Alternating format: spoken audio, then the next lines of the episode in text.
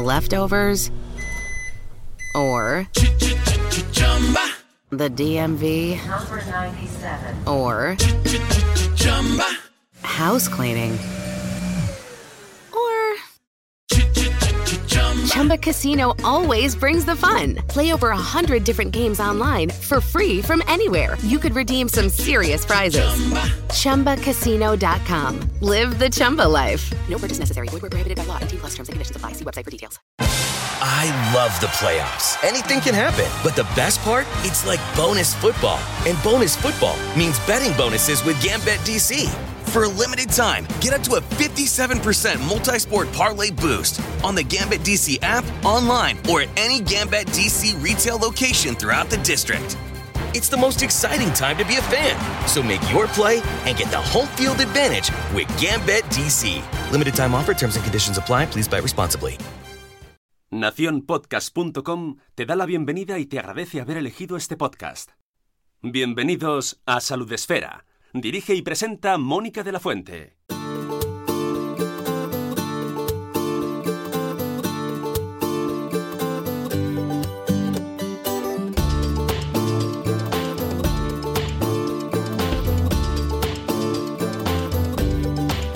Bienvenidos a un podcast nuevo, a un nuevo episodio del podcast de Salud Espera.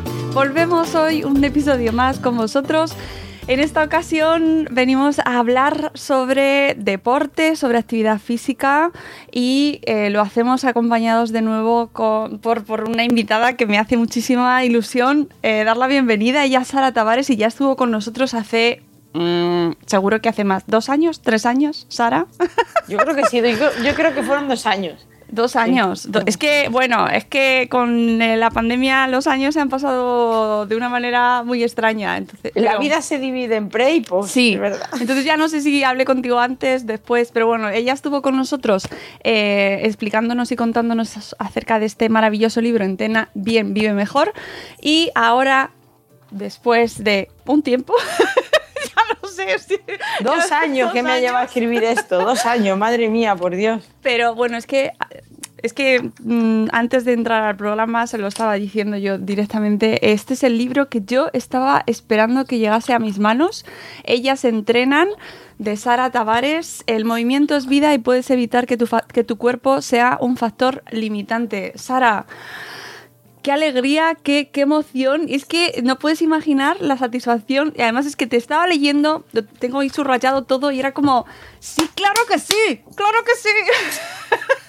Qué honor, qué bien, jo, muchísimas gracias, de verdad. eh. Qué bien, qué alegría escuchar eso, ¿no? Es Más un libro súper necesario y quiero que eh, ahora eh, nos expliques bien en qué consiste, para quién es, porque eh, viene a llenar una carencia que, mm, que tenemos las mujeres y yo estoy convencida que de mi generación para arriba, yo no sé las de abajo porque claro, no sé la gente más joven si a lo mejor viene más preparada o mejor preparada, pero desde luego mi generación hemos tenido una formación y una divulgación en cuanto a la, a la actividad física nula, por no decir peor todavía. Con lo cual, eh, ¿podríamos decir, ¿llega tarde? No, no llega tarde. Llega en un momento maravilloso. El libro de ellas se entrenan, Sara. Qué bien, qué alegría me da escuchar eso y más de otra mujer, ¿no? Porque siempre, jolín, es un gusto que haya llegado, que te haya llegado y sobre todo lo que yo digo, ¿no? ¿Qué quieres? No, que, que todas las que lean este libro, que tengan el libro entre las manos, se encuentren este libro. Porque yo creo que hay espacio para todas las mujeres. Eh, ¿Ha expulsado el deporte a las mujeres de su camino? Yo creo que no. Yo creo que nos hemos expulsado a veces nosotras, sin darnos cuenta. ¿No? Eh, eh, yo creo que muchas veces nos dedicamos a cuidar a los demás y no cuidamos de nosotras. ¿no? Hay un punto de inflexión que es la maternidad, ¿no? y muchas veces nos dejamos, ¿no? Y nos dejamos y, pues bueno, después de ser madres, eh, pues empezamos con una carrera profesional brutal y a trabajar y a trabajar y a trabajar y nos olvidamos de nosotras, no cuidamos de los demás y no nos cuidamos a nosotros. Eso muchas veces somos las mujeres ¿no? y la sociedad todavía patriarcal en la que vivimos, en las que se nos impulsa a dejarnos a un lado y en las que cuidarse todavía, fíjate, está mal visto. porque todavía hay mucho, mucho planteamiento machista en este sentido. ¿no? Yo quiero que el ejercicio se vea como una herramienta de cuidado, no una herramienta de culto. Pero me ha pasado alguna vez que alguna mujer ha dicho, oye, yo dejo de entrenar porque no puedo, porque tengo que cuidar a mi bebé. Es que a lo mejor entrenando estás cuidando también a tu bebé, porque vas a poder estar con él mejor, vas a poder llevarle la marcha, como digo yo, correr con él, ir por el parque, cargarlo, eh, llevarlo a caballito, todas esas cosas, ¿no? que muchas veces pues las, se dejan de lado y que las hace posible el ejercicio físico. Yo creo que no ha echado a las mujeres, una parte sí, eh, a lo mejor en el rendimiento nos queda una brecha de género. Yo creo que la brecha de género se hace, se hace latente en los índices de sedentarismo femenino y sobre todo los índices de sedentarismo en adolescentes. ¿Vale? Hay una brecha de género. No es que la sociedad nos haya echado, sino es que mm, también nosotros hemos hecho. ¿Sabes? Hemos, una parte de la sociedad y otra parte nosotras. O sea, digamos que aquí hay un mix entre lo que la sociedad nos impulsa, oye, mira, estate en el patio, que lo cuento ¿no? en un capítulo, ¿no? Sí. Creo que en el de niñas sedentarias, ¿no? Adolescentes sedentarias, mujeres sedentarias, ¿no? ¿Qué ocurre? Pues que, pues, que están sentadas, tú te asomas a un patio, Mónica, y ves a las niñas con el móvil, tiquití, tiquití, tiquití, con el TikTok, y los ves a ellos jugando muchas veces con el balón. ¿Qué está ocurriendo? Oye, mm, a lo mejor habría que tener eh, actividades físicas que les llamen más la atención a las niñas o incluirlas también en el fútbol. Quiero decir, al final es un poco todo. Es un poco la sociedad, que todavía es lo que es, es una sociedad patriarcal, en la que a veces a la mujer se la trata de una manera paternalista, oye, te voy a cuidar, no, no, mira, es que yo me cuido a mí. Es que es lo que viene a decir este libro, es que yo me cuido a mí. Y cuidarme a mí significa que yo pueda cuidar a los demás, no que me abandone para cuidar a otros. Ya. Entonces es un mix, un mix de sociedad y un mix también de lo que nosotros a veces creemos que vamos a ser, oye, mejores madres, mejores tal. ¿Por qué? Por dejarnos y ala, a la deriva. Y ya lo haré cuando el niño sea mayor. No, no, hazlo ahora porque tú estás para ti ahora ya. La idea es que cuides de ti ya. No te dediques a cuidar a otros solamente. Hmm. Claro. Es, un mix y, y, hay una mezcla ahí de factores que, según te iba leyendo, pues, y además lo hablamos también parte en el anterior programa, cuando hablábamos de la educación que hemos recibido, de la educación física, de cómo se ha enseñado el deporte, de cómo se, cómo se ha planteado y de cómo se nos plantea y cómo lo cuentas tú en, esta, en este mercado de la insatisfacción, este negocio de la insatisfacción y cómo el deporte eh, se vende para conseguir... Cámbiame. Claro. claro. Cámbiame. O sea, hay muchísima gente, muchísimas personas que viven de generarnos a las mujeres una insatisfacción y hacen de esa insatisfacción, generan unas falsas expectativas que no vamos a conseguir, un modelo de negocio, un negocio buenísimo. ¿Por qué? Porque te saco una foto de antes y un después de futanita de tal que está maravillosa después de un posparto, yo me genero como, como mujer o incluso le puede pasar también a los hombres, Hombre, ¿no? claro. no con el posparto, pero con otras cosas, ¿no? Con, con, la crisis de los cuartos, con cualquier cosa de estas que hay, que, que se hacen eslóganes y se venden 40.000 cacharros o cosas o métodos con tal de un cámbiame, ¿no? Pues muchas veces ocurre eso también con las mujeres, ¿no? Yo me he centrado en las mujeres, ¿por qué? Porque creía que era necesario. Porque ya había llegado un punto en mi vida en que digo, oye, mmm, ya, o sea, vamos a tocar todas, la idea es todas las series de la mujer, todas las circunstancias que nos podamos encontrar y que cada una se encuentre en este libro. Y hay muchísima gente que está haciendo de nuestra insatisfacción un modelo de negocio, con la operación bikini, con la foto de la famosa del posparto, que me ha ocurrido mil veces en performance. O sea, es decir, llega la famosa, sale estupenda de un posparto y, y, llega mi chica en performance y dice, Dios mío, que yo han pasado seis meses y todavía sigo así, ¿no? O sea, ¿qué ocurre, no? Y yo le digo, bueno, contextualiza, mira lo que ocurre fisiológicamente a la mujer cuando tiene un embarazo, mira qué ocurre con esta famosa, ponlo en tela de juicio, ten criterio, porque esta famosa puede que, uno, tenga a alguien que duerma con su hijo, no le despierte. Dos, puede ser que no dé pecho y no se despierte nunca y se dedique a, no lo sabemos. Tres, vive de su imagen, con lo cual estará recibiendo masajes, cuidados, etc. No es tu caso, o sea, no vemos qué hay detrás de esa foto, pero sí que vemos lo que nos deja a nosotras dentro. Sí que lo sentimos. Uy, que esta persona está así después de haber pasado este posparto y yo mira cómo estoy. Oye, ¿tú estás como estás? Y vamos a intentar que dentro de tus posibilidades tú seas tú. No puedes ser otra. Entonces luego aparece la famosa después, método putatín, putatán, patatán, patatín, patatán. Y lo venden. Y sacan un libro. Y tal, y estupenda, no, sé cuánto. Oiga, mire, es que esto no funciona así. O sea, si hago X ejercicio, yo no me voy a poner como esta señora. ¿Por qué? Porque fisiológicamente es imposible, no hay dos personas iguales, porque no todo el mundo responde al ejercicio de la misma manera y porque hay más cosas. Es decir, hay una alimentación, hay unas cosas que no se ven detrás de la foto de esa mujer que nos están vendiendo y nos está provocando, nos está dejando muchas veces un reposito dentro, como dice una paciente mía, un gatito interior de decir, oye, que esta mujer está así y mírame yo. Es que tú tienes que ser tú y dentro de tus cartas vamos a jugarla lo mejor posible, pero no quieras tener las cartas de otra porque es imposible. Déjame presentarte bien porque no nos hemos liado a hablar y es que esto es lógico porque nos entusiasmamos y es lo normal, pero eh, y seguramente mucha parte de nuestra audiencia te conoce ya.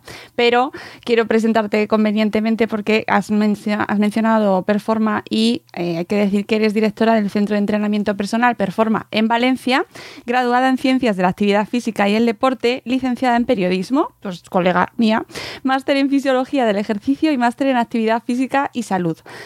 Trabaja junto a un equipo interdisciplinar con pacientes con trastornos de la conducta alimentaria, anorexia, bulimia y trastorno por atracón y con diferentes patologías, cardiopatías, obesidad, dolor crónico, oncológicos. Actualmente investiga el impacto del ejercicio físico supervisado en el tratamiento de pacientes con anorexia en la Universidad Católica de Valencia. Desde 2012 dirige Ser Saludable, programa radiofónico de salud basado en la evidencia científica en la cadena SER. Y en 2020 la Academia de la Televisión le ha concedido el premio de periodismo científico Concha García Campoy en la categoría de radio.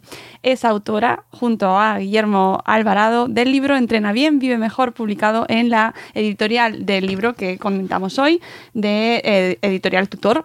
Y bueno, Madre mía, qué super presentación, Mónica. No, no, la que tienes, pero déjame felicitarte por ese premio maravilloso eh, como eh, divulgadora de como periodista científica porque me hace una ilusión inmensa. De verdad, felicidades. Muchas gracias, muchas gracias, muchas gracias. Felicidades. El premio no es mío solo, el premio es de todo el equipo de Ser Saludable, que se lo ocurra todas las semanas y está ahí al pie del cañón, pum. Para lo que sea. Ahí están y sin conflictos de interés intentamos hacer un periodismo pues de calidad en el que los oyentes se encuentren pues pues sobre todo libertad, pero sobre todo verdad y mucha ciencia. Y, hace muchísima falta porque vivimos tiempos, pues eso, convulsos y necesitados de evidencia científica y de voces eh, que, vehementes con respecto a, lo que mm, podemos confiar, ¿no? Y a la ciencia. Es curioso, hace poco leía por Instagram, Sara duda mucho. Sí, sí, dudo absolutamente de todo. Yo no paro de aprender, dudo muchísimo. Soy dudo, vamos, dudosa profesional. Dudo mucho, dudo mucho. ¿Y? Pero al final la ciencia es duda, ¿no? Nadie sabe todo, ¿no? Yo, creo que cada vez podemos dudar más. Yo dudo, yo dudo muchísimo, soy escéptica. O sea, quiero decir, al final claro. tú ves un paper, lo ves, lo lees, te informas, pero a lo mejor luego cambia y sale otro paper con más impacto todavía y, oye, y cambia. Y hay pues Por eso yo siempre digo, un depende, pero depende de eso, depende de las personas. Me ocurre con el ejercicio muchas veces, ¿no? Oye, mm, ¿qué puedo hacer para eh, perder peso? Y, muchas, y, depende. ¿Cuándo debo introducir el ejercicio después del embarazo? Depende. Depende de cómo haya sido tu parto, depende de cómo haya sido tu embarazo, depende de la valoración del fisioterapeuta, depende de lo que te haya dicho la matrona, el ginecólogo, la ginecóloga. Depende de muchas cosas. Por eso me dicen, es la reina del depende. Sí, hay que tener en cuenta muchas circunstancias, ¿no? Claro. Tanto en ciencia y más, también, o sea, en ciencia, por supuesto, que el ejercicio es ciencia, y también a la hora de, prescribir un entrenamiento. No es tan fácil como decir, venga, una receta para todo el mundo, aquí no van a encontrar en este libro, ni ellos entrenan, no van a encontrar una receta. Eso no lo van a encontrar. Sí que es un libro en el que yo pretendo que todas las personas que lo lean encuentren el criterio suficiente basado en ciencia para poder decir, oye, por aquí no. ¿Por qué? Porque me lo está contando una persona que, oye, pues la acabo de pillar, que de repente pues acaba de poner un post y de repente está pagado por X marca o tiene este conflicto de interés, ¿no? La idea es esa, y que fisiológicamente a lo mejor me están vendiendo una cosa, oye, y mi cuerpo por aquí no hace esto. Mi cuerpo, si hace, si, si yo le doy X estímulos, obtiene X adaptaciones, pero no funciona así. La idea es esa. La idea con este libro es, uno, destruir mitos. Dos, la primera, que las mujeres se encuentren. Cada mujer en la situación que sea, incluso toco pacientes oncológicos de una enfermedad que afecta a muchísimas mujeres, que es el cáncer de mama, ¿no? Por ejemplo, que cada una se encuentre lo primero. Lo segundo, que tenga el criterio suficiente para decir, oye, por aquí sí, por aquí no, pero no porque lo diga Sara Tavares, sino porque en el libro tiene, espérate, que lo mira, que no llevo gafas, pero tiene, pues mira, fíjate, lleva una, dos, bueno, mil referencias atrás que hacen que las personas, todo lo que digo está documentado. Y lo tercero, destruir mitos, como es el entrenamiento de fuerzas mujeres, que es algo en lo que dedico un capítulo grande, porque he dicho, oye, hasta aquí ya está bien, porque lo de poco peso y muchas repeticiones todavía se estila. Entonces, esos son, digamos, los tres propósitos de este libro, ¿no? Eh, y mucha evidencia científica y algo que coincide con Entrena bien, vive mejor, eh, nos planteáis a los lectores, eh, nos tratáis de una manera eh, con mucho respeto, es decir, nos eh, planteáis las, pues esto es lo que hay. Y con la evidencia que tenemos, estos son los resultados que existen. Con lo cual, tened el criterio porque esto es lo que se está diciendo. Hasta ahora no se sabe tal cosa. Hasta ahora. Claro. Eso es lo que me pasa. Mi editor pobrecito mío decía, hasta aquí. Hay que acabar el libro. Si aparecen papers nuevos, no los vamos claro, a imprimir. pero, pero esa es la realidad. se tiene que imprimir, Sara. Claro. Hasta día de hoy, a día de hoy, yo decía, vale, tienes toda la razón del mundo, le mando un beso. David Domingo, que además este libro nace de la mujer de mi editor, porque estábamos presentando Entrena bien, vive mejor, y de repente a Merce, a la que le mando un beso, porque gracias a ella nació este libro, dijo, oye, a ver si llega un momento en el que saques un libro y digas la, la palabra menopausia, sin miedo, Exacto. sin pudor, con la boca llena, porque es que además luego lo pensamos, y es que nos pasamos las mujeres media vida en menopausia y nadie le hace caso. ¿Y cómo influye el ejercicio físico en la menopausia? No se le ha hecho caso. Y en este libro encontrarán, pues vamos a ver, pues muchas páginas dedicadas a menopausia. Muchas. muchas. El capítulo 9, además este libro está estructurado de una manera que a mí me gusta muchísimo, que es nombre de capítulo, eh, el título, una frase de una mujer importante. En el de menopausia, por ejemplo, dice, hay años en mí que no han dormido. Es de una poeta de Rupi Kaur. Y le dedicó pues a la menopausia, pues espérate, yo creo que 20, 25 hojas. Porque Sí. es importante, es importante saber qué ocurre en nuestro cuerpo para poder entender qué ocurre y cómo el ejercicio puede impactar en esa menopausia, en ese cambio, ¿no?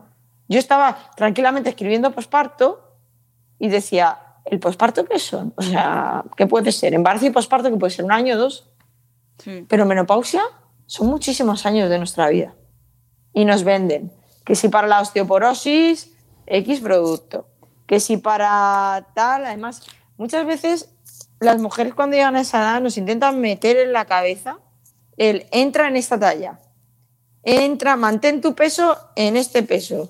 Em, obsesiónate por estar como si tuvieras 18 años. No, no. Es que puedo tener 50 y estar estupenda en mi edad y aceptar mi edad. Y utilizar el ejercicio para que con mis 50 años, que no quiero tener 20, estar estupenda para poder hacer mi vida. Y, oye, mira, por ejemplo, yo tengo una paciente que no es menopausia, es un poquito más mayor, ¿no? Pero tiene 75 años. Y el otro día se le cayeron las llaves, estaba comprando, haciendo la compra, se le cayeron las llaves.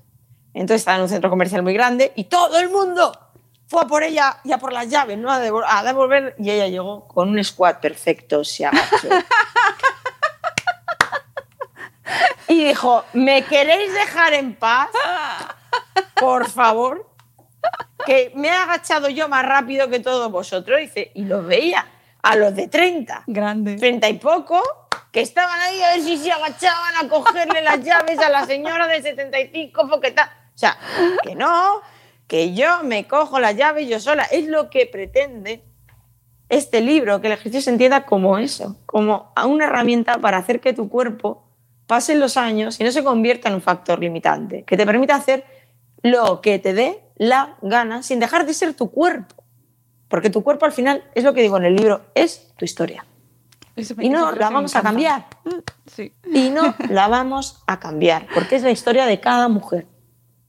Con todo, con sus cicatrices del parto, de sus cesáreas, con las cicatrices de sus caídas, con todo. Cuando te has hecho un esguince, con todo, con sus tatuajes, con sus marcas. Eso. Uy, uy, uy, uy. Vale. Qué Tengo un susto. tekel. Para todos los que me estén escuchando, tengo un tekel muy terrible. Eh, eh, esto te estaba escuchando del cuerpo y la historia que tenemos cada uno y me, me venía a la cabeza cómo eh, tenemos asociado, especialmente las mujeres, la idea del deporte para sufrir y como su- un sufrimiento, como un castigo, ¿no? Pues, Sí. Y esto- Un no pain, no gain. Total. O sea, esto es, vamos allá, venga, he comido no sé cuánto, voy a compensarlo, eh, voy a cambiarme. Cuanto más haga, oye, mejor. No algo yo que, que muchas veces en- con mis pacientes lo intento, ¿no? Es cambiar ese patrón de ejercicio problemático de cámbiame, un patrón de hago lo que me da la gana. Si quiero salir corriendo, corro. Si quiero coger las bolsas, las cojo yo, gracias. Si quiero agacharme por las llaves, las cojo yo. Yo soy mía. Esa es la idea del ejercicio físico. No cambiarte, sino hacerte más tuya y que puedas hacer lo que quieras. Nos hablas también de cómo seguir, de, de identificar los influencers, por ejemplo, las cuentas, porque especialmente con la pandemia se pusieron... Esto, esto ha sido, Ha sido- ha sido. ¿Tú no te acuerdas, tú no te acuerdas, Mónica, de aquel momento que, que había un momento como la hora de, de- del Instagram, de- del directo? Las siete. Yo lo recuerdo. Las 7 de la tarde. ¿Tú te acuerdas, no? O sea, vamos, eh, eh, aquello era brutal. Y te enganchabas a cualquiera y decías, ostras, eh, es la hora de- del, del- que es fenomenal, que hay muchísima gente que ha hecho un trabajo tremendo y ha hecho que nos momamos y yo en eso pongo una lanza Hmm. a favor absoluto en mis compañeros graduados y graduadas en ciencias de la actividad física y el deporte, porque consiguieron que mucha gente que estaba en casa se moviera. Y eso yo creo que la sociedad todavía no lo ha visto. Yo creo que lo están empezando a valorar, pero en ese momento, perdóname, muchos compañeros y compañeras fueron cruciales. Pero también está la otra cara de, los influencers. Ese momento también dio pie a que hubiera todavía más influencers. Yo digo, diferencia entre divulgador e influencer. Un divulgador va a tener siempre la ciencia en la mano, es decir, te lo argumentará con papers, te intentará hacer comprender, llegará con, con un lenguaje didáctico y te intentará explicar cosas tremendamente complicadas. ¿no? Yo, yo alucino con J.M. Mulet, o sea, me explica cosas que son muy complejas, muy fácil. O sea, yo recuerdo cuando me explicó las enzimas, yo estudiaba bioquímica, y me las explicó con piezas de Lego de mi hijo. Al final, yo creo que, que un buen divulgador, aparte de tener la ciencia en la mano, te lo hace fácil. Te lo hace muy fácil. Un influencer normalmente suelen intentar vender cosas. ¿Sabes? De ahí viene la palabra, no influir, ¿no? Muchas veces, pues eso. Un divulgador da datos científicos y el influencer pues te venderá algo y pues aparte de venderte algo te hará sentir especial, ¿no? Queriendo que pertenezcas a una comunidad y te sientas genial por ello, ¿no? Solamente por seguirle. Mm. Eh, con esto mm, de la- las influencers y el ejercicio, eh, detecté precisamente en eh, a través de la pandemia o gracias a la pandemia una serie de comunidades eh, con tintes, ¿cómo llamarlo? No tanto en España, pero sí más en Estados Sí. Unidos, tintes hasta sectarios, eh, Sí. en los cuales a través de la mm, excusa del deporte, eh, muchas veces el Sí. yoga o el pilates, o el fitness, ¿no? Eh, al final se iba convirtiendo en pues eso, en comunidades en las cuales se iban cada vez a- eh, absorbiendo más y más Sí. y más. Y, es luego de repente hay un producto, ¿no? Yo siempre digo que no hay nada gratis, ¿no? Ni milagroso. O sea, no hay nada. Aquí a- al final hay gente que hace negocio con todo esto, ¿no? Claro, y, el- con y es con las mujeres en concreto. Y en vez de, claro, en vez de cuidarte quieras cambiarte, ¿no? Y muchas veces, pues, esta serie de perfiles implican meternos en la cabeza que querernos y cuidarnos es que seamos otras, no, mire, no, soy yo. estupenda. Luego también hay algo, y lo de sufrir que decías tú, ¿no? Y también hay, hay otra cosa importante, que detrás de todas estas publicaciones y de todos estos influencers muchas veces hay muchas fotos y mucho Photoshop. Hay que ver qué detrás. Es verdad. O sea, es que es verdad. Hay mucha producción, eh, filtros, eh, Photoshop, eh, no lo sé. Y hay también, y hay que ver qué pozo nos deja esa cuenta después. No sé si me explico. Si yo sigo una persona y me deja un pozo que digo, uy, qué mal me encuentro, me gustaría ser tal, madre mía, qué mal estoy, yo siempre digo, deja de seguirlo. hay que ver qué pozo nos deja después, ¿no? Esa persona que estamos siguiendo. Yo creo que la gente que estamos en redes sociales tenemos una responsabilidad tremenda. Porque tenemos que intentar ser, vamos, eh, positivos, eh, ser una influencia positiva, sumar a aquellas personas que nos están siguiendo. Hmm. Para dejar ese reposo positivo y no, y no un follow, ¿no? O sea, un reposo positivo con responsabilidad. Decir, mira, pues estoy ayudando a estas personas, ¿no? Muchas veces la gente me pregunta, ¿por qué estás en redes sociales? Y digo, mira, digo, pues porque tengo un trabajo que me hace tener que estar en redes sociales y porque, oye, si puedo echar una mano, fantástico, ¿sabes? Hmm. Y si no, pues oye, pues, pues no pasa absolutamente nada. además, eh, precisamente lo que tú comentas de que una, cada mujer se encuentre en tu libro y encuentre su, su manera de, de, llevar de ser más independiente, más autónoma, de controlar su propio cuerpo, choca directamente con, a lo mejor, pues eso, con lo que hablábamos de este tipo de comunidades o de proyectos o de movimientos en los cuales los que que son muy sectarios en muchas ocasiones, en los que se te pide más implicación y de más dependencia al final. Yo siempre invito a todo el mundo a ver qué hay detrás. Hmm.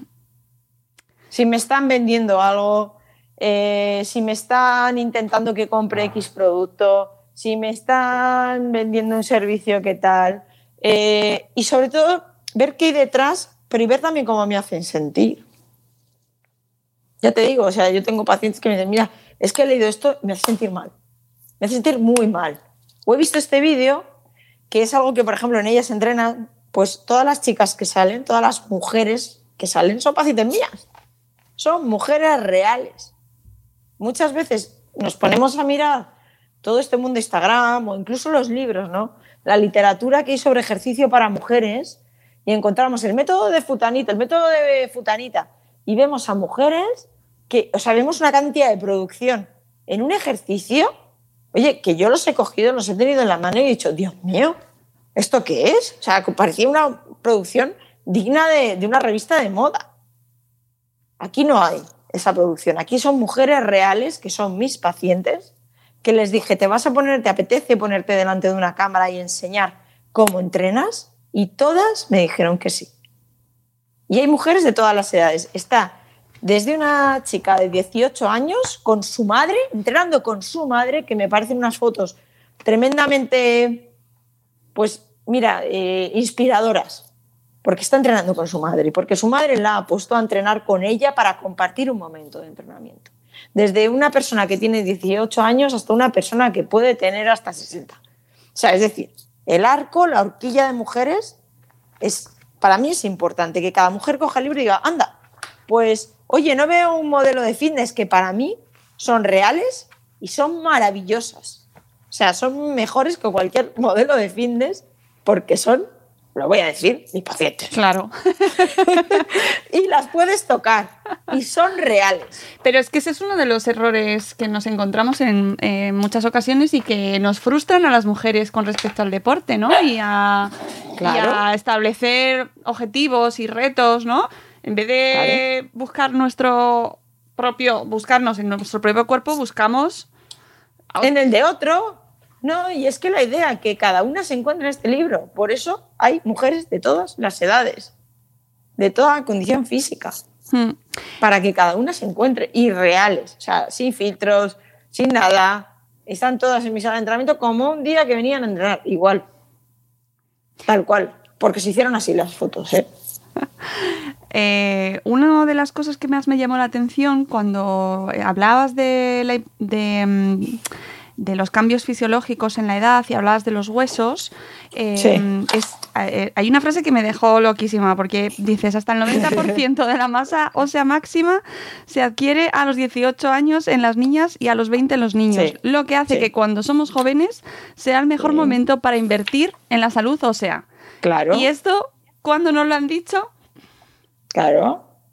Es que, es que el entrenamiento de fuerza, hay una creencia popular que, oye, que, que, que no, que las mujeres no tienen que tocar peso porque, o que los niños no tienen que tocar peso. Hay una leyenda urbana, a ver, yo, yo quiero creer que esto ya, ya no.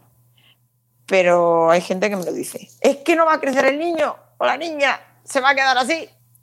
Leftovers. Or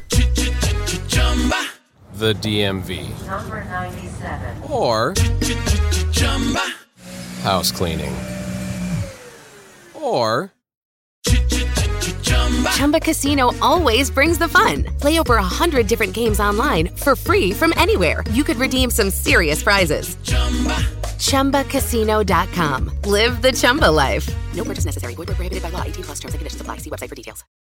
Without the ones like you, who work tirelessly to keep things running, everything would suddenly stop. Hospitals, factories, schools, and power plants, they all depend on you. No matter the weather, emergency, or time of day, you're the ones who get it done. At Granger, we're here for you with professional grade industrial supplies. Count on real time product availability and fast delivery. Call clickgranger.com or just stop by. Granger for the ones who get it done. Digo, pues entonces cuando empuja un columpio, que se va a quedar pequeño. Cuidado, o pequeña. Porque cuando está empujando ese columpio, está entrenando fuerza. ¿Sabes? Entonces, claro, es el momento para invertir, pero también es. Quiero decir, la infancia es donde tú generas un hábito. Claro. En la infancia hay una super oportunidad para hacer que una niña le guste el ejercicio, lo ame, lo incorpore a su día a día y, y- y entonces lo mantenga. Lo que buscamos los profesionales de la actividad física es la sostenibilidad.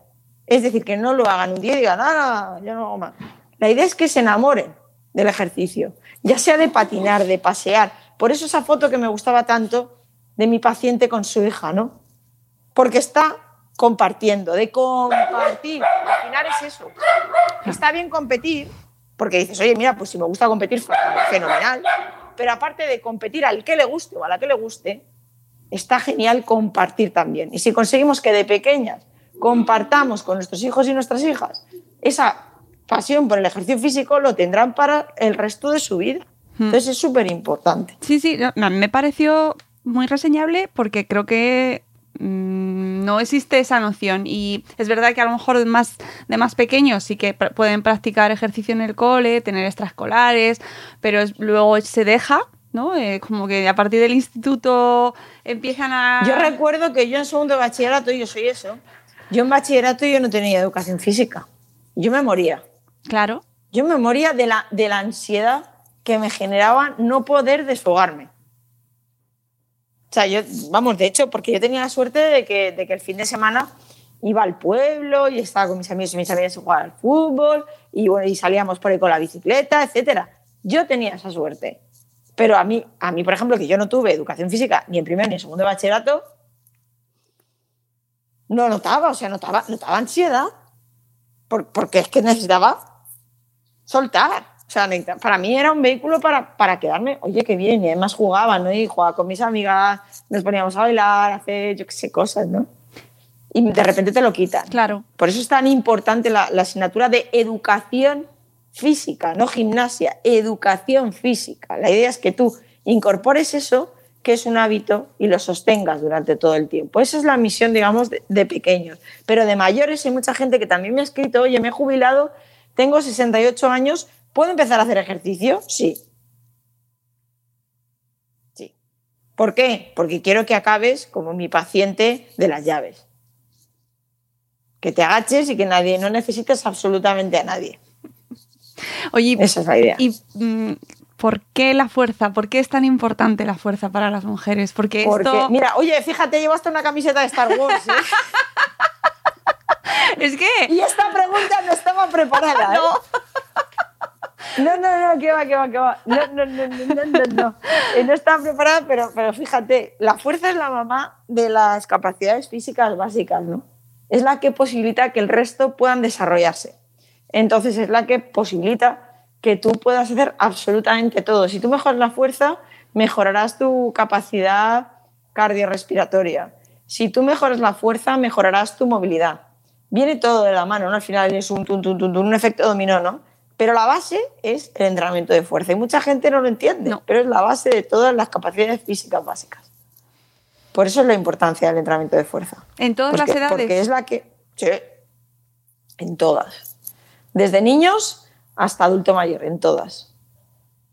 Es que tengo una amiga además, y lo seguro que nos escuchará Vanessa, que ade- además eh, es cuidadora, es, eh, tiene cargas y necesita esa actividad, necesita esa fuerza. Y es como, venga, mm, desde aquí el mensaje, necesitáis eh, entrenar fuerza, esa ¿Sabes, espalda. ¿Sabes una cosa que me pasó muy bonita hace como una semana? Yo ahora estoy haciendo un ensayo clínico que se llama Esatral con pacientes con anorexia y entrenamiento de fuerza. Y, y bueno, pues las chicas cargan, un- cargan una barra para hacer un press de banca o una sentadilla, ¿no? Te pongo el ejemplo, ¿no? Y el otro día estábamos midiendo y de repente una de las chicas dijo, yo puedo. Yo puedo y yo puedo sola. ¿no? Y fue un momento muy significativo, mira, te lo estoy contando y se me está poniendo el pelo de punta porque, porque aquello fue como de repente ver un... O sea, de ver una persona en un patrón de protracción, de defensa, decir tal, y de repente decir, yo puedo y yo puedo sola. Eso para mí, oye, mola. Pero ¿qué efectos Mola. positivos tiene, aparte de, mm, de, esa, de ese eh, subidón que te pueda dar, decir... eh, Pero es que ese subidón es, es, es control. Es decir, te estás controlando tu cuerpo, estás haciendo lo que quieres. Yo puedo con la barra, yo puedo sola, pero quien habla de la barra, eh, extrapólalo al día a día, ¿no? O sea, yo puedo, yo puedo sola. Ese, ese, ese, yo digo que cuando ella tiró la barra hacia arriba, ¿no? Yo digo, lánzala al techo, ¿no? Pues dejas atrás muchas cosas, ¿no? También, ¿no? Es decir, es empoderamiento, autonomía, es fuerza, es capacidad, es independencia, es cuidado, es todo eso. Es fuerza que engloba muchísimas cosas, ¿no? Todo eso es cuando ella tiró la barra hacia el techo y dijo, yo puedo, porque ella no se creía capaz de que iba a tirar la barra hacia el techo, iba a estar tan pancha, ¿no? De hecho, fue un momento muy emocionante.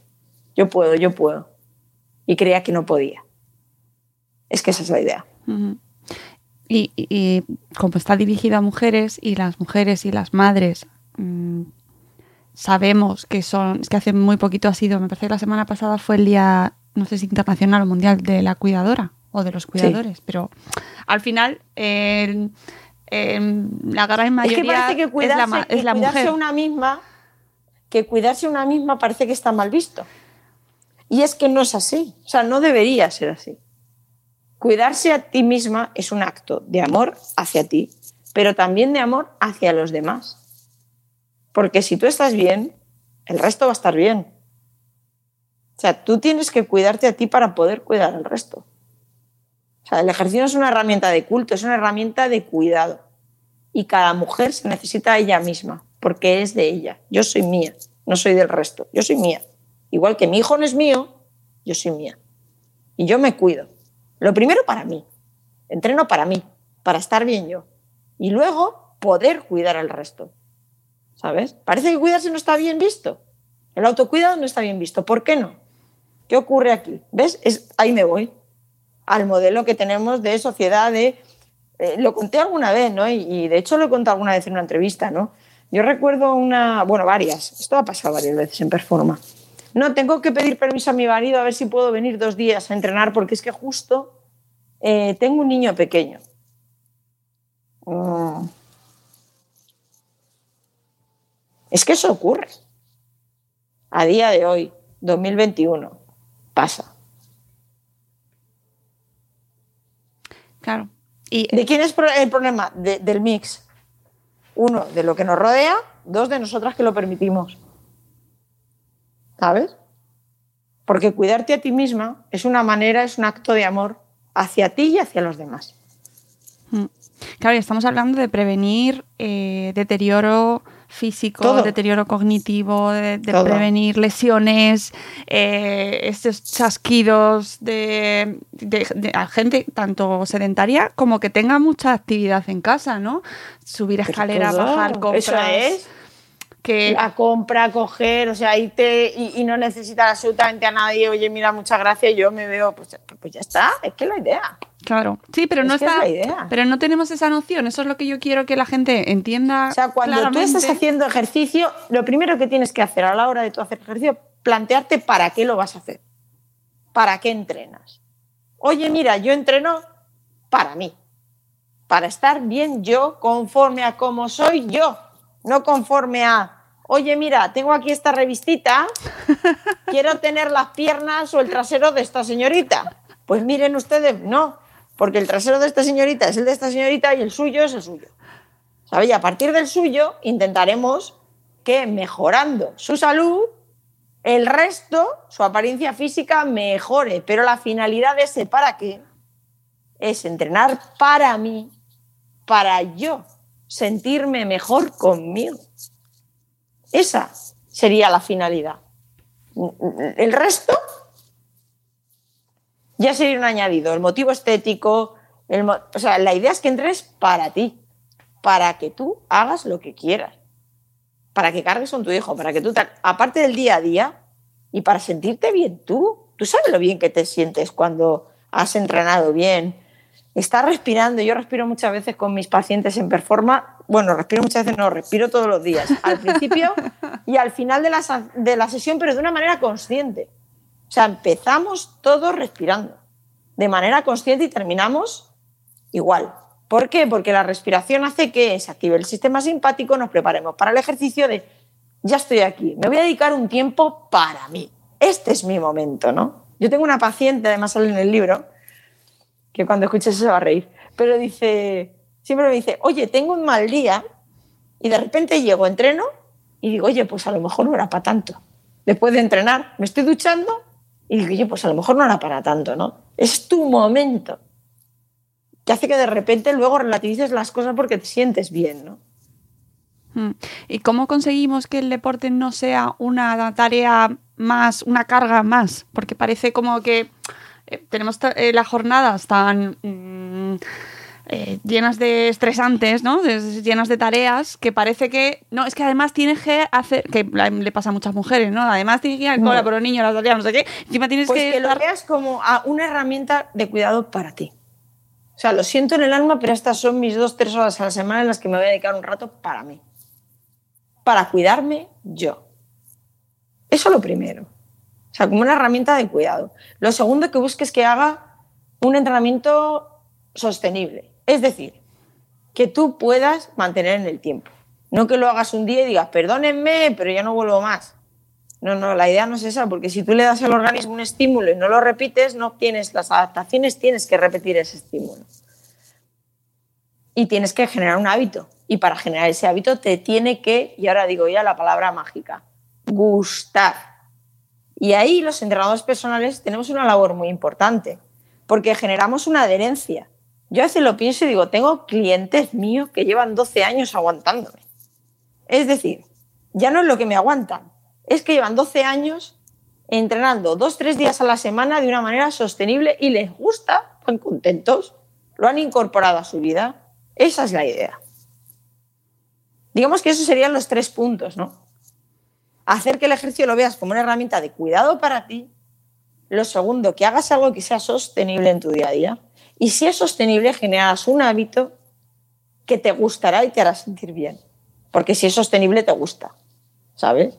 Porque si haces algo que es un sufrimiento, tú imagínate, Mónica, que te vas a entrenar y acabas al día siguiente con perdón como si fueras un Playmobil. Que no puedes ni subir la escalera. Tú vuelves, yo, Sara Tavares, no. No. O sea, si yo un día entreno, yo voy a un sitio a entrenar y al día siguiente estoy, que no puedo ni, ni, ni como digo yo, ni cerrar, las, o sea, ni, hacer, ni cerrar las pestañas, yo voy a querer volver ahí. ¿Eso es sostenible para mí? Claro. Pues hombre, Mónica, Un día lo puedes hacer. Dos, pero eso a largo plazo es sostenible, pues no, complicado. No es sostenible, con lo cual dudo que me guste, porque sufro. Estoy al día siguiente que no puedo ni subir la escalera. Pues hombre, pues no. La idea no es esa. La idea es que encuentres algo sostenible. Lo primero, que lo veas desde un punto de vista del cuidado. Lo segundo, que sea sostenible y te guste. Y lo tercero, ya viene el hábito, ¿no? Digamos un poco la, la cadena. Mm. En el, Eso es lo que tenemos que conseguir y ahí puedes pedir ayuda a un profesional. Claro, ahí. Debes, no puedes, debes. Porque no hay dos personas iguales. O sea, yo digo, mira, tengo X cliente, un número tal de cliente. Ninguno, te puedo decir ahora, vamos, ninguno, ninguno tiene el entrenamiento igual a otro. Cada uno tiene un entrenamiento diferente. ¿Por qué? Porque cada uno tiene sus circunstancias, sus problemas articulares, cardiovasculares, sus problemas em, de- a nivel anímico, eh, enfermedad mental o no. Es decir, cada uno, no hay dos pacientes iguales, con lo cual no hay dos entrenamientos iguales. Y ahí jugamos un papel clave los entrenadores personales, ¿no? Yo creo que hay que normalizar esto. Es decir, si tú te duele el estómago, con perdón, te vas a un médico de digestivo. A mí no se me pasa por la cabeza querer eh, mejorar mi alimentación y no pedir asesoramiento a un dietista nutricionista. ¿Por qué con el ejercicio vamos de repente y nos vemos un vídeo? ¿Qué está ocurriendo? No, hombre, no.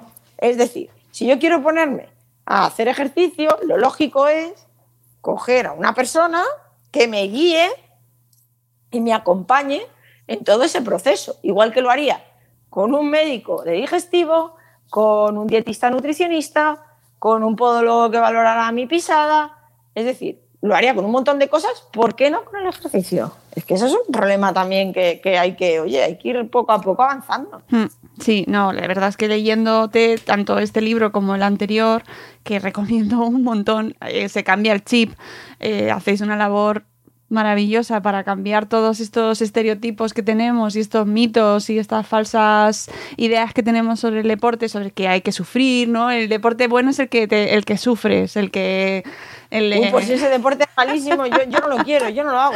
claro, claro, pero Aquí Sara Tavares no lo hace. se, ¿no? se ha mantenido ahí per- mm, perpetuado en el tiempo, ¿no? Como la idea del, del entrenador que te hace sufrir y ese es el bueno, ese es el bueno, el que te hace llorar, el que te hace llorar. Yo, yo lo que digo, digo, si a mí me hacen llorar entrenando, espérate al día siguiente sentado que aparezca yo. Que yo, servidora no aparece. O sea, la idea es un entrenador. Para mí el mejor entrenador, ¿sabes cuál es? Leftovers or the DMV Number 97. or house cleaning or Chumba Casino always brings the fun. Play over a hundred different games online for free from anywhere. You could redeem some serious prizes. Chumba. ChumbaCasino.com. Live the Chumba life. No purchase necessary. Void where prohibited by law. 18 plus terms and conditions apply. See website for details. Eh, el que hace que sus clientes vayan un día, otro día, otro día, otro día, otro día, otro día. Para mí, el mejor entrenador no es el que motiva una vez a un montón de gente. Para mí, el mejor entrenador es el que motiva muchas veces a la misma persona. Y es capaz que esa persona vaya durante años a entrenar. Porque si consigue eso, va a conseguir mejorar su salud durante mucho tiempo. Ese es para mí el mejor entrenador. Pues tenemos que animar a la gente a que busque y que cambie ese, Y hay ese personas chip. cualificadísimas en este sector y que están dispuestos a acompañar a las personas a que hagan ejercicio, apasionadas por este trabajo. Yo, mira, yo cada vez me encuentro más y me encanta. Me hace sentir muy bien porque, jo, y yo quiero trabajar con patologías y yo quiero trabajar para acompañar a las personas que tienen sobrepeso o obesidad y yo quiero trabajar para mejorar la salud y calidad de vida de las personas que tienen más de 65 años. Cada vez me encuentro más eso, de verdad. Y no es porque muchas veces me dice la gente, está muy optimista, no, es que cada vez lo veo más. Me encanta. O sea, que estamos ahí. Estamos ahí para ayudar a las personas que quieran ponerse a hacer ejercicio físico. Acordaros lo del dietista nutricionista. A mí no se me pasaría por la cabeza querer mejorar mi alimentación o aprender a comer y no ponerme en manos de una persona como Julio Basulto o el Gallón. ¿Sabes? O sea, no, se me pasaría, pero, pero quiero decir, porque no cogería un papel de internet, porque con eso no jugaría. Me iría a personas cualificadas. Pues con el ejercicio pasa lo mismo. Sí, eh, animamos a nuestra audiencia, tanto a ellas como a ellos, porque sé que luego pues, a todos. eh, podéis recomendar eh, tanto la escucha de este podcast como la lectura del libro, que es obligatoria, pues a todas vuestras madres, amigas, a vuestro entorno, eh, porque al final eh, no solo se habla de deporte, sino se habla de autoconocimiento, de, cómo es nuestro cuerpo, que yo creo que es algo que poco a poco estamos consiguiendo, Sara, que se está hablando. Mira, me, me hizo mucha ilusión que mencionas en el libro a la doctora Jane Gunter, que con su Biblia de la vagina. Hoy me encantó ese libro. Que, Qué maravilla. Bueno, pero es que no sé si te has leído ya el, el- la- el manifiesto de, sobre la menopausia, que todavía no lo han traído aquí a España. Pues es que Lo apunto. estáis en la línea y claro, eh, no, es que este ha salido justo y el tuyo yo creo que ya estaba cerrado y este ha salido ahora. y, y claro, estamos, me encanta porque estamos reivindicando y, y, eh, reconquistando la- nuestra, nuestra información, ¿no? No- Nuestro cuerpo. Que, que no, no se habla de la, de la menopausia, ¿no? Desde el lado de Jen Canter de la ginecología, eh, desde el lado del deporte, que está conectadísimo, ¿no? Como, como nos afecta. Totalmente, o sea, totalmente se habla de los sofocos. Claro. De un montón de cosas que nos ocurren, pero es lo que yo te decía antes, Mónica. Es que no pasamos muchísimo tiempo en menopausia. Hay mujeres que les viene la menopausia a los 40 y. Entonces, ¿qué ocurre? Le fa- Vamos a ver, la media, no recuerdo bien ahora, me tienes que corregir, pero, no rec- pero es más de 80 años en las mujeres de esperanza de vida. Sí. sí. Imagínate aquellas mujeres que les viene casi con 40 y pico años, 50, 50 y. ¿Cuánto le queda de vivir en menopausia? Pensemos, oye, que casi casi en la mitad de la vida. Vamos a ver. Que no se acaba. Que no se acaba, que viene lo mejor. No lo mejor, pero viene una etapa que no puedo pretender, es lo que te decía, no puedo pretender, que es muchas veces lo que nos venden, ¿no? Obsesionados todo el mundo con tener la talla de cuando tenía 20 años, 18. El cuerpo es tu historia. Claro. Y a lo mejor tienes que cambiar de talla. Yo no puedo pretender que cuando estoy embarazada de mi hijo puedo tener la misma talla que cuando no estoy embarazada de mi hijo. O obsesionarme con que pasen los años y tengo que estar en la misma talla.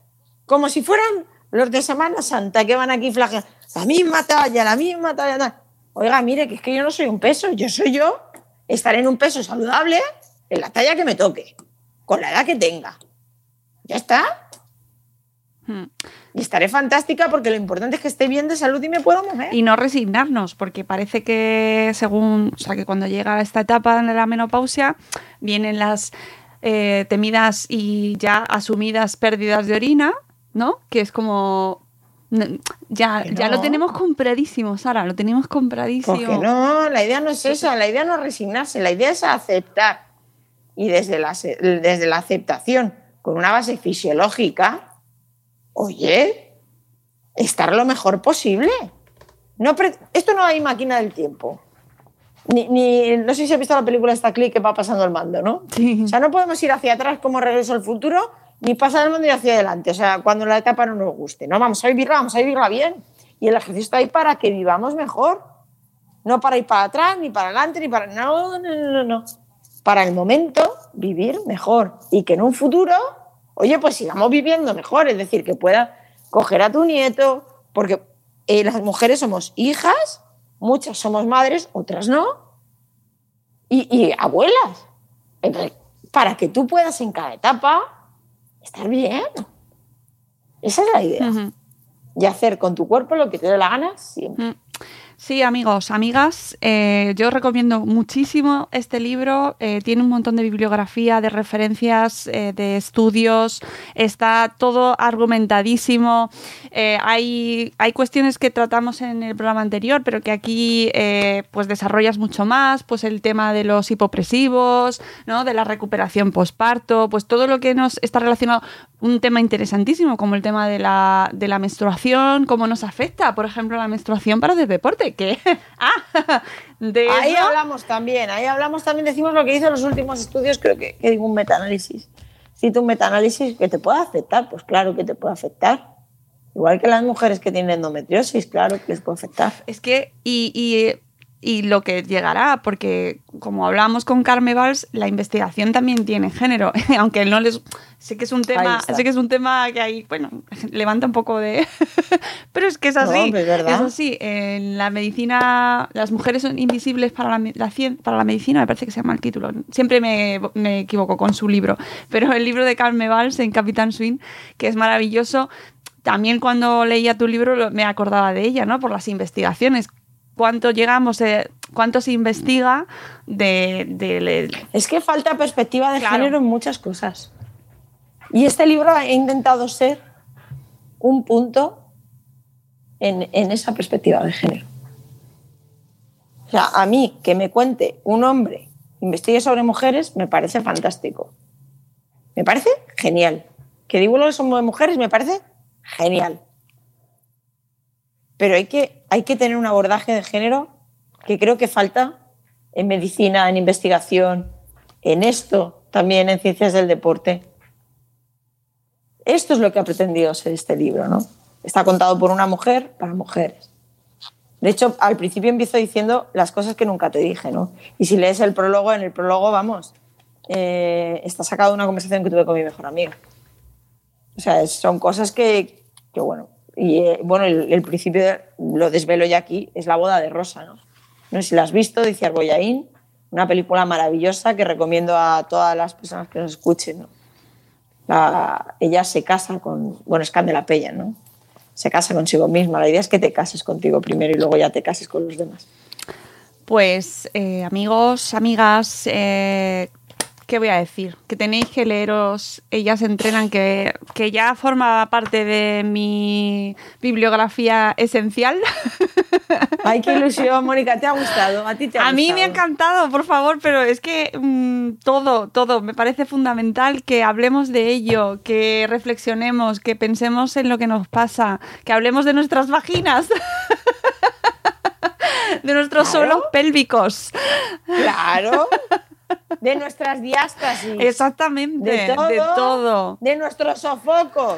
Que Que oye, que es que estás entrenando y es que estás sudando sin necesidad de calentar. Sí, pasa. Claro, Que a veces hay que poner la- eh, el aire acondicionado en enero. Hombre, a tanto no llegamos, pero si abrimos mucho las ventanas, ¿puede pasar? Sí. Y está ahí. Nos pasan muchas y cosas. sobre todo, yo creo que la- lo más importante es que consigamos em, incluir en nuestra vida diaria el deporte, que sea un hábito más. O sea, que, que lo integremos dentro de nuestro día a día, pero de una manera, pues igual que comemos, que dormimos, que leemos. Es que el secreto está en la sostenibilidad y de esa sostenibilidad vendrá el hábito. Mm. Sí. Esa es la idea. te- Y si viene, y si hay un hábito, habrá una mejora en la salud y la calidad de vida de muchísimas mujeres. Porfa, yo solamente pido que pregunten, que se pregunten a sí mismas para qué entrenan. Y con esa respuesta se pongan a entrenar. Sobre todo para ellas mismas, ¿no? Para conseguir eso. Que su cuerpo no sea un factor limitante y que hagan lo que les dé la gana. Sí, bueno. Esa es la Te- idea. además, el libro te da unas ganas de ponerte ya las pilas. ¡Qué bien! Oye, mira, qué ilusión. ¡Qué bien! Oye, O sea que estoy convencida de que va a tener mucho recorrido, de que va a llamar mucho a las mujeres a ponerse en marcha y a todas las edades, por favor, insisto, eh, sí. es una litera- o sea, es una lectura muy muy accesible, que es verdad que me pasó igual con el primer libro, es súper accesible para personas que no tenemos ninguna formación específica en educación física, eh, no tienes por qué tener conocimientos previos. Que y, va, que y va, de hecho, La idea, la idea es llegar claro, a todas las llega a todo el mundo y eh, te hace querer saber más. De hecho, yo después de hablar contigo y después de leerme el primer libro, me hice con la Biblia de la sentadilla. Qué bueno, buen libro, muy buen libro. Sí, señora, me encanta ese libro. Pues a mí también. ¿eh? Porque hacer una buena sentadilla es un tema muy complejo. Necesitas mucha movilidad de, Oye, de tobillo. poca broma la sentadilla, rodilla, ¿eh? Poca broma. Movilidad de cadera. No es nada fácil hacer una buena sentadilla y cada buena sentadilla es de- depende, aquí viene la reina del depende, depende de cada persona. Claro, claro, claro. Por eso que abres. Y en ese libro te enseña cómo tiene cada uno un depende. El depende de cada uno, que lo encuentre. Sí, y, y- y fíjate quién me iba a decir a mí que me iba a comprar la Biblia de la sentadilla. Pues es por tu Es una culpa. maravilla de libro. Es una maravilla de libro. A mí me encanta ese libro. Aquí te lo digo. Me gusta muchísimo. sí. De hecho, tengo unas ganas de conocer al autor que coincide conmigo en el simposio de fuerza.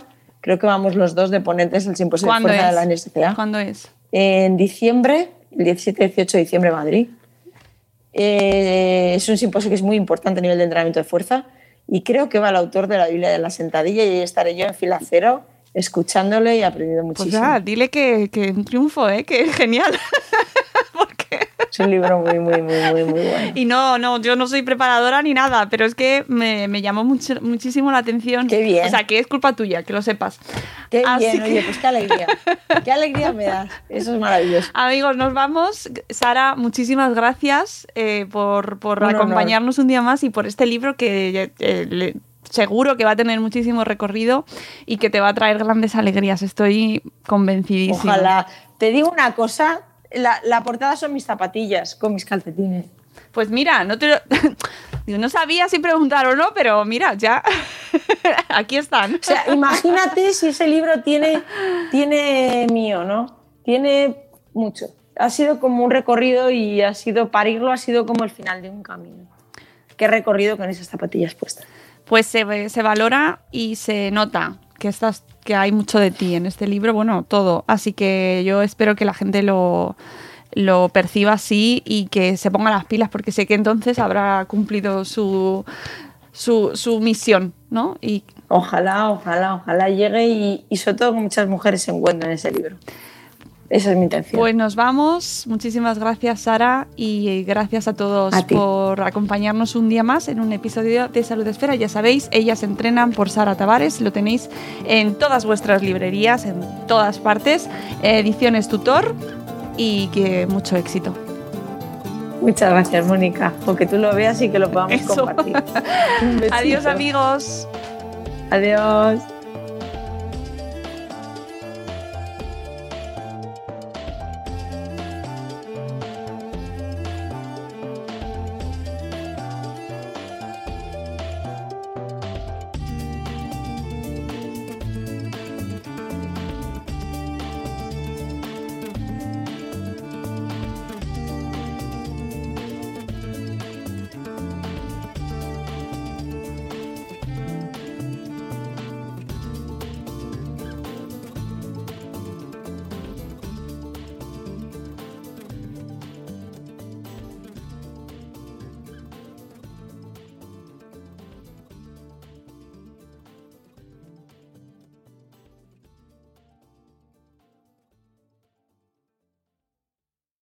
Leftovers or the DMV or house cleaning or Chumba Casino always brings the fun. Play over a hundred different games online for free from anywhere. You could redeem some serious prizes. ChumbaCasino.com. Live the Chumba life. No purchase necessary. Void where prohibited by law. 18 plus terms and conditions apply. See website for details. I love the playoffs. Anything can happen. But the best part? It's like bonus football. And bonus football means betting bonuses with Gambit DC. For a limited time, get up to a 57% multi sport parlay boost on the Gambit DC app, online, or at any Gambit DC retail location throughout the district.